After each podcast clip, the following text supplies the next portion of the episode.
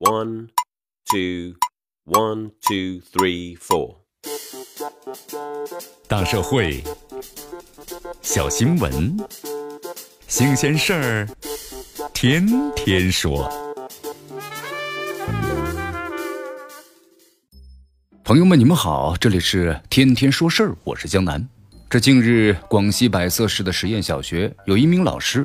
因为学生的家长啊在殡仪馆的工作，要求其把孩子调离所在的班级，引发了公众的热议。众多的网友们在微博上细数了这位老师从教过程中的众多的违规现象，比如说歧视、体罚学生、公开在家长群呢辱骂威胁家长、私下呢向家长兜售红糖，并与是否处罚学生挂钩等等。一月二十九号的时候，百色市的右江新闻中心发布落款为右江教育局的通报，这样说：根据初步的核实，这家长所反映的情况基本属实，具体情况还需进一步的核查。目前，这名老师已经被暂停了班主任的职务，因为觉得这殡仪馆恐怖，就要求家长在调换工作和孩子转班之中二选其一。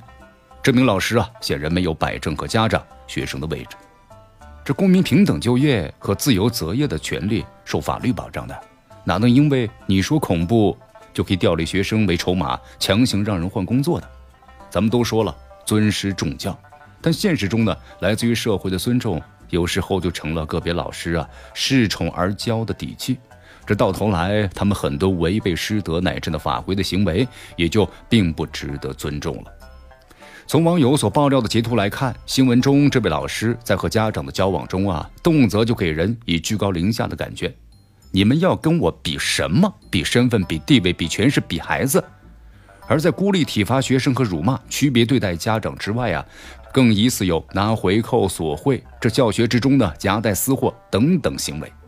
如果情况被调查属实，那么这名老师不仅是职业道德有亏，而且涉嫌违法。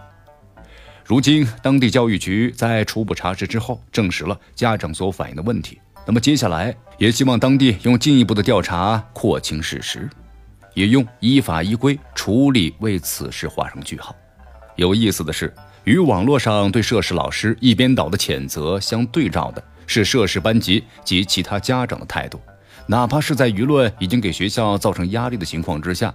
在疑似呢涉事班级的家长群里，依然有相当部分的家长表达呀，一个人影响了五十四个人、五十四个家庭，伤心之类的观点，甚至提出了联名要求涉事老师继续执教该班的诉求。